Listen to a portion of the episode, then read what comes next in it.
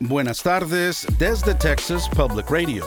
Yo soy Pablo de la Rosa con las noticias de todo el estado de Texas. Gracias por acompañarnos. Tres personas resultaron heridas después de un tiroteo en la Feria Estatal de Texas el sábado. La policía de Dallas informó que hubo reportes de un tirador activo en una área de comida en la feria. La policía identificó al sospechoso como Cameron Turner, de 22 años, quien ha sido acusado de tres cargos de agresión agravada. Según los reportes del incidente, el sospechoso llevó una arma a la feria y disparó contra otro hombre. En total, tres personas fueron alcanzadas por las balas y sufrieron heridas leves. El tiroteo causó pánico entre los asistentes de la feria, quienes comenzaron a correr en busca de seguridad. Las autoridades evacuaron el área de la feria y el sospechoso fue detenido. La feria volvió a abrir sus puertas a las 2 pm el domingo. El presidente mexicano Andrés Manuel López Obrador ha anunciado que pronto se reunirá con líderes de 11 países latinoamericanos para discutir el tema de la creciente migración hacia México. Carla González de Texas Public Radio tiene más información. El presidente de México, Andrés Manuel López Obrador, anunció que se reunirá el próximo domingo en Palenque, Chiapas, con líderes de 11 países de la región para hablar sobre el reciente aumento de personas migrantes que pasan por México para llegar a Estados Unidos. El mandatario enfatizó la importancia de abordar el tema migratorio de forma humanitaria y criticó la manera en que Estados Unidos, especialmente el Partido Republicano, usan la situación para fines políticos. El presidente también negó que México esté enfrentando un desbordamiento de migrantes, aunque según la Organización Internacional de las Migraciones, México y Centroamérica están experimentando un flujo migratorio sin precedentes hacia Norteamérica. Soy Carla González en Tamaulipas.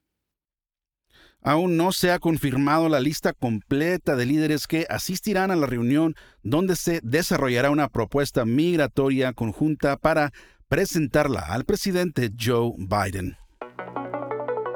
Un proyecto de ley que prohibiría a empleadores privados obligar a sus empleados a recibir vacunas contra el COVID-19 fue aprobado por el Senado de Texas el viernes y se dirigió a la Cámara para su aprobación total. El proyecto de ley del Senado 7 podrá imponer multas a los empleadores que castiguen a aquellos que nieguen vacunarse. Esto incluiría a empleados y contratistas. No habrá excepciones para instalaciones de salud o consultarios médicos pero el proyecto de ley indica que es posible requerir que los empleados no vacunados usen equipo de protección. El proyecto de ley necesita la aprobación completa de la Cámara de Representantes de Texas antes de que pueda ser enviado al gobernador. Miles de personas marcharon por las calles de Dallas el domingo para apoyar a la comunidad palestina y protestar por el bombardeo de Gaza por parte de Israel. Los manifestantes gritaron en coro, ondearon banderas palestinas y condenaron a Estados Unidos por mandar ayuda militar a Israel. Antes de marchar por el centro de la ciudad, los manifestantes se reunieron frente al ayuntamiento de Dallas. Una de las oradoras que solo dio su primer nombre, Noor, dirigió una súplica hacia la multitud. Unámonos en nuestros esfuerzos para poner fin a esta masacre de civiles sin sentido y trabajemos para lograr un futuro donde cada niño pueda soñar sin la sombra inquietante de la guerra. Noor dijo que la semana pasada ha sido aterradora. Cuatro miembros de su familia han sido asesinados en Gaza y le preocupa la seguridad de muchos otros.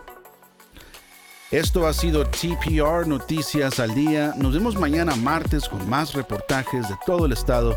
Sigan nuestro canal en YouTube o Facebook para no perderse ninguna historia. Desde el Valle del Río Grande para Texas Public Radio. Yo soy Pablo de la Rosa.